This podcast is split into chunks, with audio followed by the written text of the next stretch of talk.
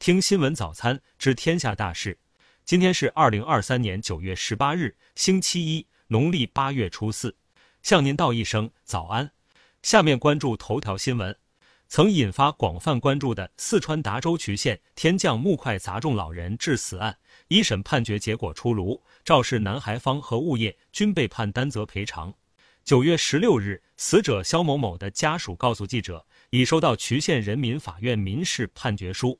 法院判定肇事方应承担主要过错责任，担责百分之七十，赔偿五十八万余元；物业方承担次要责任，担责百分之三十，赔偿二十四万余元。目前，两被告不服，已提起上诉。今年二月二十八日，渠县一小区，老人肖某某接孙子放学回家，爷孙俩刚走到小区三号楼楼下时，肖某某被从天而降的木块砸中，后经抢救无效身亡。经警方调查，木块系一名八岁男孩从顶楼扔下。事后，死者家属将物业公司和肇事男孩及其父母一同起诉至渠县人民法院。下面关注国内新闻。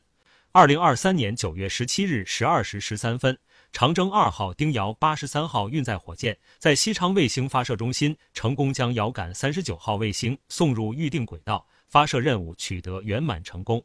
九月十五日，民政部网站公布了二零二三年二季度民政统计数据。数据显示，二零二三年二季度全国结婚登记一百七十八点一万对，离婚登记六十七点六万对。与今年一季度相比，今年二季度全国结婚登记数量减少三十六点六万对，离婚登记数量增加三点五万对，而与去年二季度同期相比，两项数据同比分别增加十五点六万对、十七点八万对。近日，记者走访多家酒店，了解到，目前不少酒店的十一假期预订量都出现了大幅增长。旅游预订平台数据显示，截至九月十五日。国内热门酒店预订量同比二零一九年增长百分之五百一十四，因被两家杂志社先后指控抄袭，广西贺州市作协副主席王忠民被免职。九月十七日下午，又一家杂志社刊发声明，指控王忠民在刊物发表的作品存在抄袭、套改等文学创作不端行为。近日，陕西商洛商州区网友反映。当地有一个宣称投资一点五亿元打造的小视频拍摄基地项目，启动了一年多，仅建了一个门楼。多名参与投资者找到运营公司法人陈某，想退款撤出项目无果，求助相关部门协调退款并加强监管。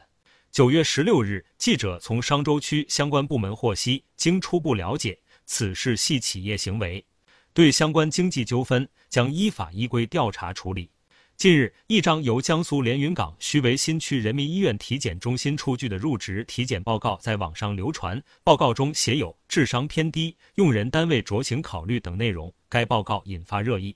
九月十四日，徐渭新区人民医院一名副院长回应称，涉事的主检医生已被停职，事件正在进一步调查处理中。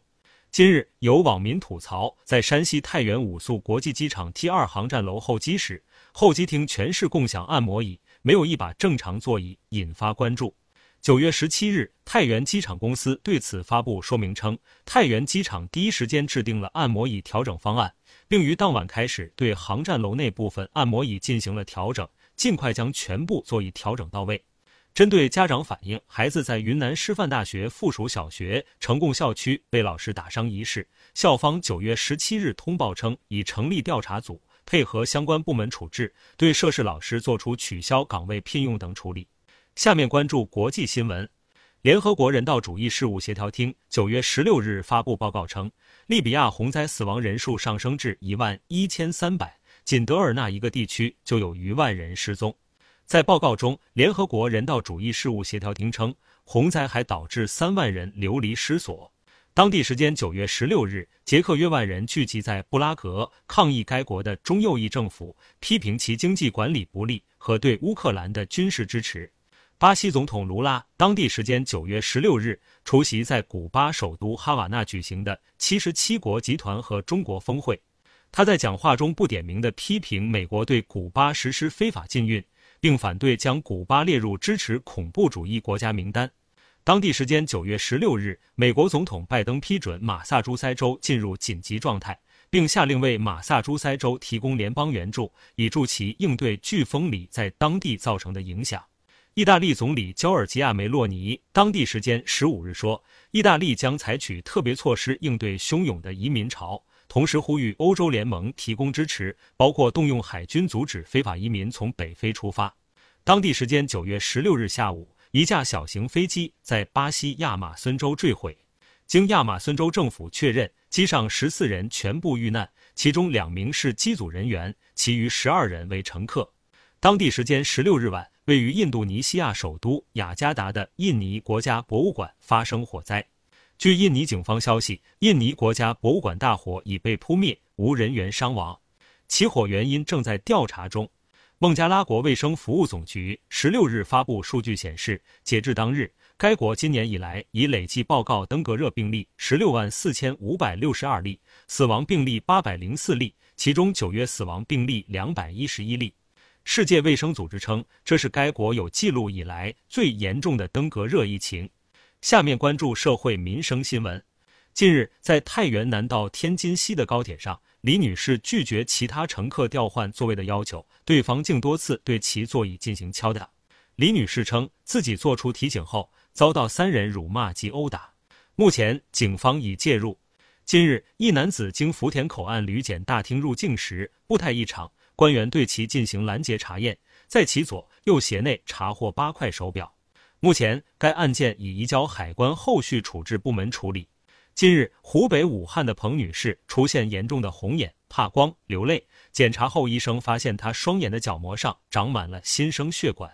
原来，彭女士从十七岁高度近视后，为了美观，每天都佩戴隐形眼镜。而且每天戴隐形眼镜的时间超过了十二小时，只有在睡觉的时候才会取下来。医生表示，长时间佩戴隐形眼镜或美瞳产品，导致角膜含氧量不足，诱发新生血管产生，于是眼睛出现慢性炎症。近日，江西的胡女士报警称其家中被盗，民警通过查看视频监控，发现一名可疑男子从胡女士家的后门进入房间。视频监控只拍摄到该男子进入的画面，却没有其离开的画面。最后，民警在床底发现了睡着的行窃男子，案件正在进一步办理中。下面关注文化体育新闻。九月十七日凌晨，意甲第四轮米兰德比大战如期上演。在这场对话中，国际米兰展现出了压倒性的优势，最终以五比一大胜 AC 米兰。九月十七日，辽宁男篮通过社交媒体宣布杨明卸任主教练，外籍助教乌戈洛佩兹担任二零二三至二零二四赛季主教练。九月十七日是关晓彤的生日，鹿晗零点发文：“生日快乐呀！”为关晓彤庆生，这是鹿晗第七年为关晓彤庆生，网友直呼小情侣感情好好。据灯塔专业版，影片《封神》第一部正在热映中，票房已超二十五点九四亿。吴尔善导演累计电影票房突破五十亿。以上是新闻早餐全部内容。如果您觉得不错，请点击再看按钮。明天我们不见不散。